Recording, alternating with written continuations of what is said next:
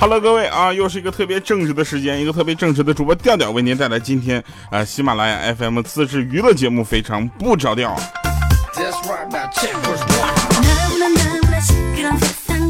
为了给大家带来各种不同的感觉、不同的惊喜啊，我们的节目就从来没背景音乐。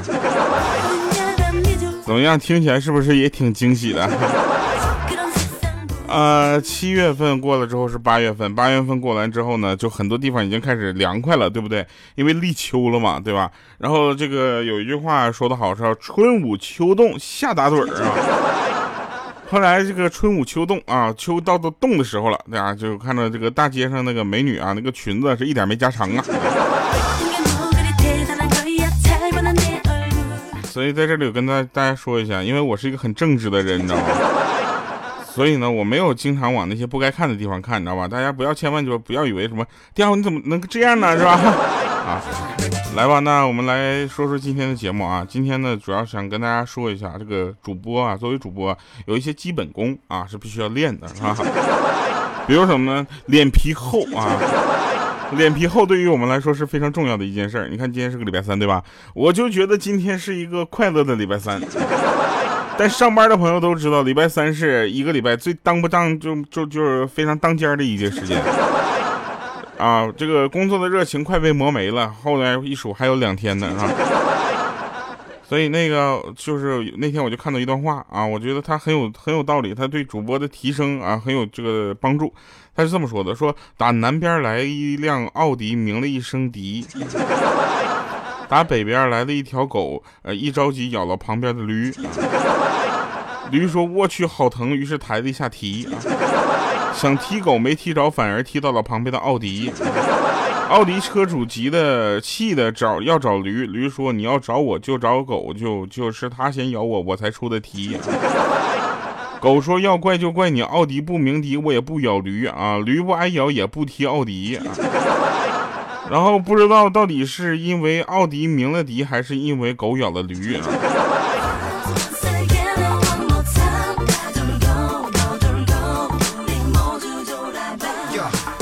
这说的是一个前两天热这个热搜的一件事儿啊，说这个呃一个车呢，就因为按了一下喇叭，就惊到一条狗，然后一条狗呢跑过去惊了一头驴，然后这个一条一个一只驴一匹一匹一个一个驴啊，然后一个驴呢一抬蹄把那个车给踢了，这是什么呢？在我们看这是一个闭环，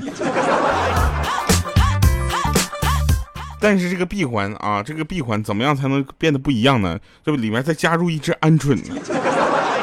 哎，这就不一样了啊！你看啊，这个，呃呃，从来啊，这个逻辑应该是这样的：一个奥迪为了躲一个鹌鹑而鸣了笛，然后这个笛鸣笛咬这个惊到了狗，狗呢惊到了驴，驴踢了奥迪，然后鹌鹑说滚。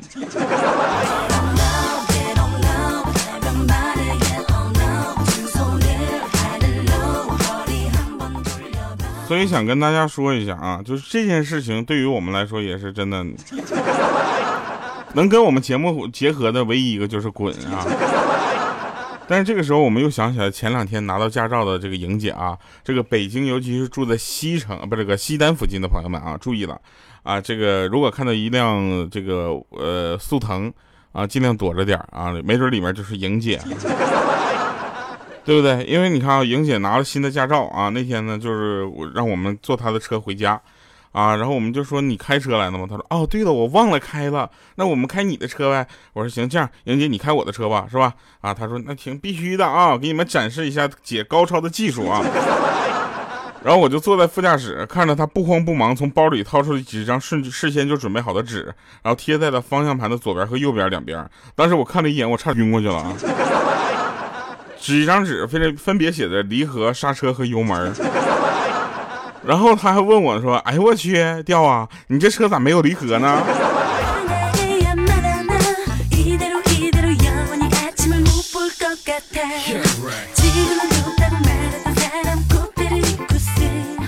莹姐说：“你别闹啊！你信不信我开车去上海撞你去？”莹姐信不信两说啊？两件事，第一件事，你会开你家车那个油盖吗？对吧？第二件事啊，第二件事，就你现在已经闯了一个红灯，还剩六分了。我跟你说，你没出北京，可能十二分都扣光了。说句不好听的，你这拿本一个月之后可能回去要重考科目一了。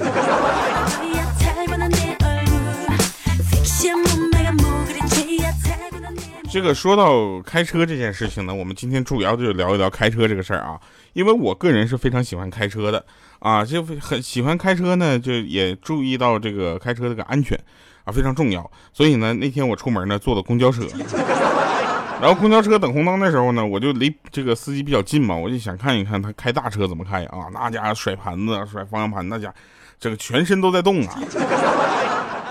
我就随口问了一句：“我说师傅，你为啥选择开公交车呢？”结果我以为他会说什么“生活所迫”之类的，就是很感人的一句话。他结果来一句：“啊，我就喜欢这种别人的生命掌握在我手里的感觉。”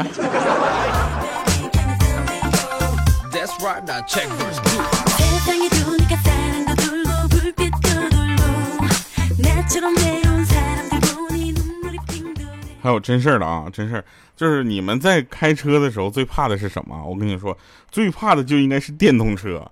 为什么呢？因为电动车里面有莹姐，你知道吗？莹姐骑电动车骂人，她骂人的那个声音就已经代替了喇叭。后来我们就问莹姐，我说莹姐，你为什么不摁喇叭，非骂人呢？她说城里不让鸣笛，不知道啊。我说莹姐，莹姐，城里就让骂人了是吗？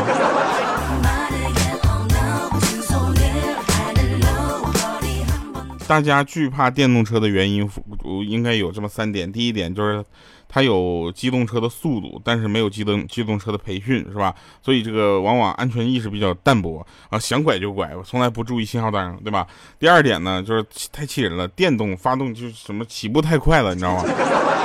追都追不上。第三点是什么呢？第三点就是骑电动车的啊，这个呃中年女性偏多。啊呃，当然我们排除这个有工作需要啊，这个我们先说这个中年女性啊，这个中年女性呢，她有一个很奇怪的逻辑啊，这个逻辑并不是说不讲理啊，她很讲理，但她讲的理呢，在她那儿才说得通啊，啊，不代表大多数啊，我只说的是莹姐，没错。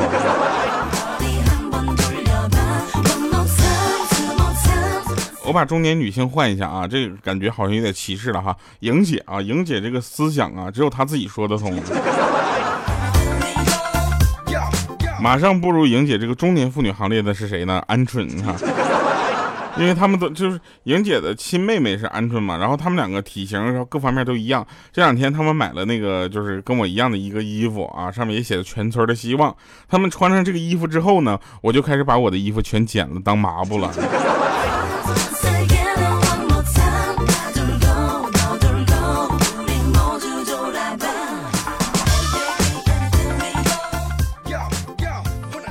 然后我们就问啊，我就问那个鹌鹑的那个不是那个莹姐的老公，我说你经常被莹姐欺负对不对？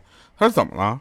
虽然我经常被我老婆欺负啊，但苍天可见啊，我老婆并非不是什么讲理的人啊，不是不是什么不讲理的人，并非是不讲理的人啊，每次 每次打之前都会征求我的意见。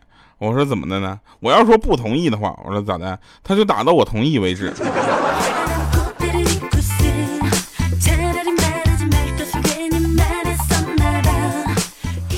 我那衣服写的全村的希望啊，莹姐买了个盗版的，写的全村的饭量。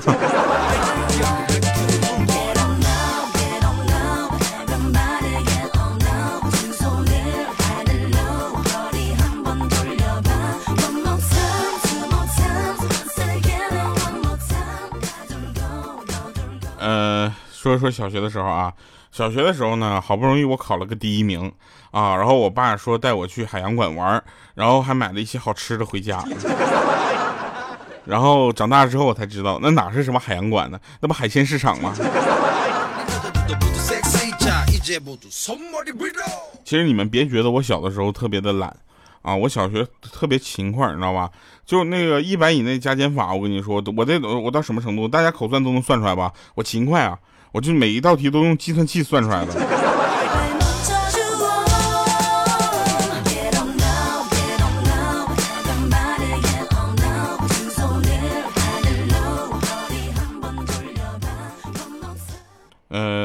说个真事儿啊，那天鹌鹑就说啊，鹌鹑说，哎呀不行，老不是，我是那个那个调调啊，我手烫伤了，好疼啊！我说我不是跟你说了吗？用牙膏就可以止疼啊。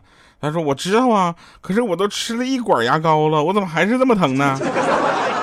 这时候我就说，不是鹌鹑呐，要不这样，我带你上医院先看看脑子吧，好不好？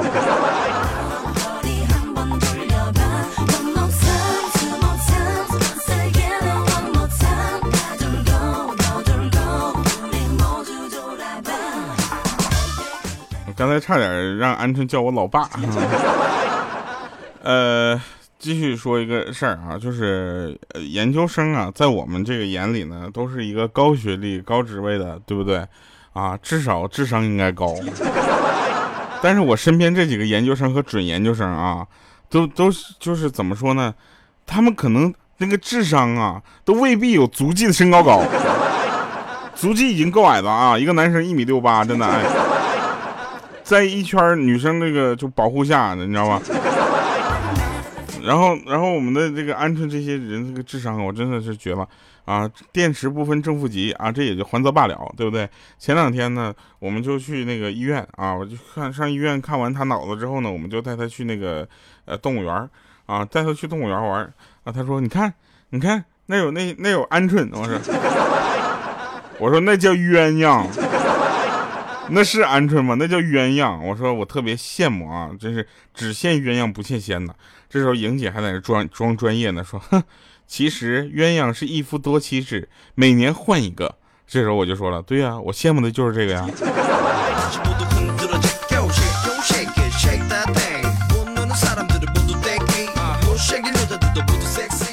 还有一次啊，我这都不想不知道该说啥了，真的，哎，我都跟你们讲，那天我去医院打针，你知道吧？我上医院打针去，然后一个护士妹妹呢，愣是给我扎了三下都没扎中，准备扎第四下的时候，她犹豫了一下，跟我说：“你等一下啊，那个我我去找个有经验的来啊。”然后她就走了。过一会儿进来一个护士说：“啊，刚刚那是实习的啊。”我说：“大姐，你当我是傻子吗？”之前那个戴口罩齐刘海，现在把口罩摘了，然后齐刘海用夹子夹到一边，你就以为我不认识你了？你把你那胸牌藏一藏行不行啊？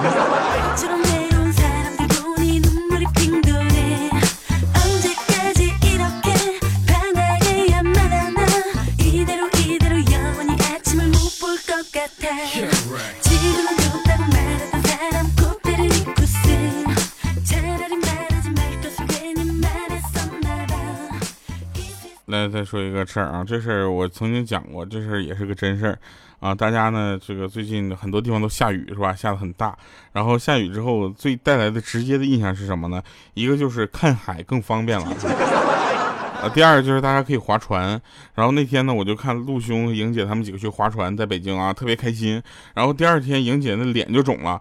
我说你怎么了呢？她说：“佳你别提了，前两天去划船嘛，有只蜜蜂啊飞到我脸上了。”我说：“我去。”然后你折成这样了，他说不是，我还没来得及赶呢，陆兄拿起桨，啪一下就打我脸上了。我说另一边呢？他说另一边五花肉干的呀。他俩一人拿一个桨，我的两两边脸一一边落一只蜜蜂。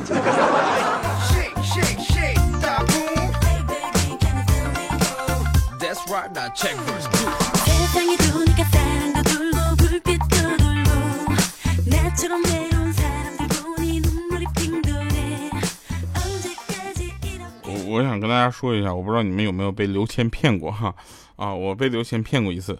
有一天我就在路上走啊，他就他他就给我嗯就拦下来了，说然后给我一副扑克牌啊，就跟我说说这是一副没有开封的新扑克啊，你查查它有什么问题没有？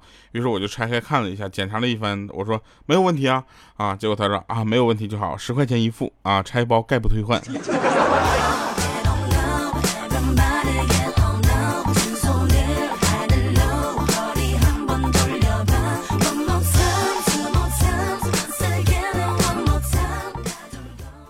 说个真事儿啊，说这个前女友呢是一个护士，我给她打电话，我说帮我带瓶安眠药呗，她说失眠了吧，该不帮。我说不是，我想自杀。最后他说你在哪儿呢？啊，你你你别别这么冲动。当时我想还是心疼我，对不对？最后他说你等会儿啊，我给你送瓶大瓶的过去啊。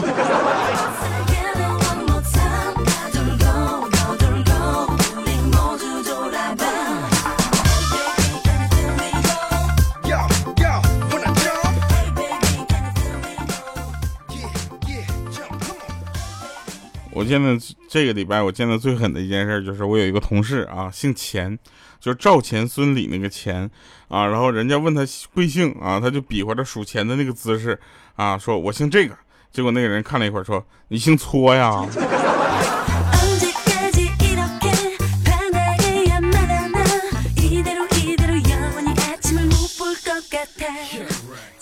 其实表白啊，就像这个抛硬币啊。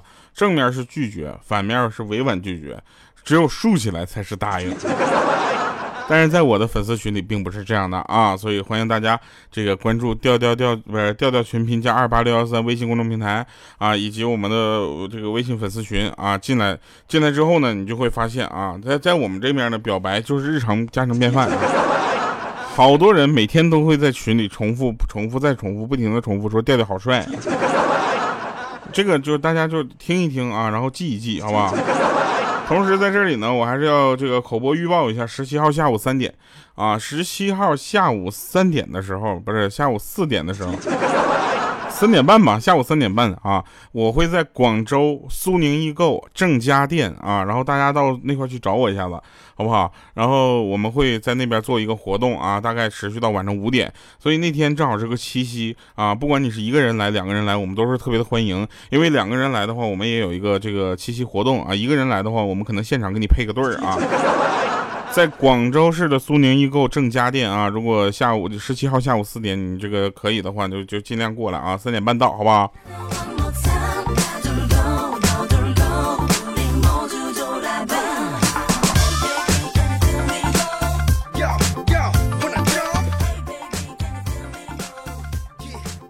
但是到那儿，呃，抓住我是非常重要的一件事啊，你一定要抓住我，别你没抓住呢，你就那啥了啊。所以，作为今天的一个这个结束音乐啊，今天给大家推荐的这首歌《爱的味道》。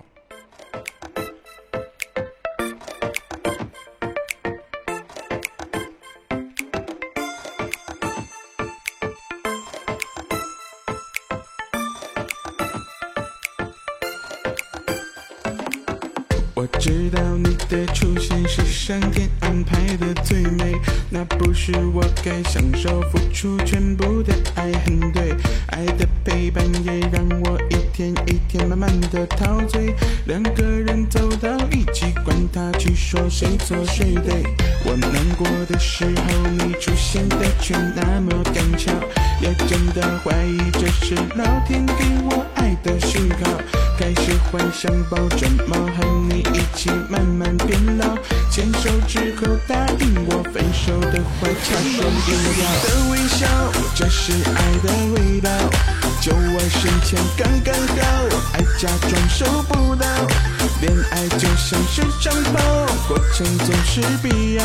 一旦确定了目标，忘记了摔过几跤。他双眼皮的微笑，这是爱的味道。就我身前刚刚好，爱假装收不到。恋爱就像是长跑，过程总是必要。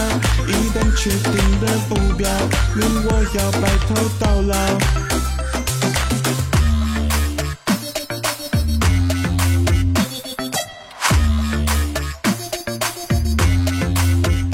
好了，欢迎回来神返场啊！这个夏天呢，马上就要过去了。这个作为夏天一个非常重要的这个事情呢，呃，要跟大家说，就是我们演唱会呢，这个视频还没出来啊，别着急啊，视频出来之后呢，我们会有这个上传到喜马拉雅啊，大家可以去看喜马拉雅看视频哈。没错啊，我们喜马拉雅这个从我这个视频上线开始就有视频功能了，所以那个大家能看到呃这个三 D 版的调调也不是这个奇怪的事儿啊，但是一定要强调就是十七号下午三点半到四点的时候呢，一定要去广州的苏宁易购正佳店去看我啊，因为这个时候去了之后，我发现没人来看我的话，感觉很尴尬啊。这个为了大家这个不要特别的尴尬，这个这个时候你可以来呀，对不对？我也可以签名啊，是吧？呃，这个我呢是个很随和的人啊，随和到什么程度呢？就是有那天有一只小猫啊，就跟我要吃的，你知道吗？我是怎么知道它要吃的呢？啊，它一看着我，它看着我手里的那个煎饼果子啊，它就眼睛不看别的地方了。我这煎饼果子往上下左右，它的脑袋就上下左右。后来呢，我就把那个煎饼果子里面最大的那一块给它了。就像是长跑，过程总是必要。一旦确定的目标，你我要白头到老。他双眼皮的微笑，这是爱的味道。就我身前刚刚好，爱假装收不到。恋爱就像是长跑，过程总是必要。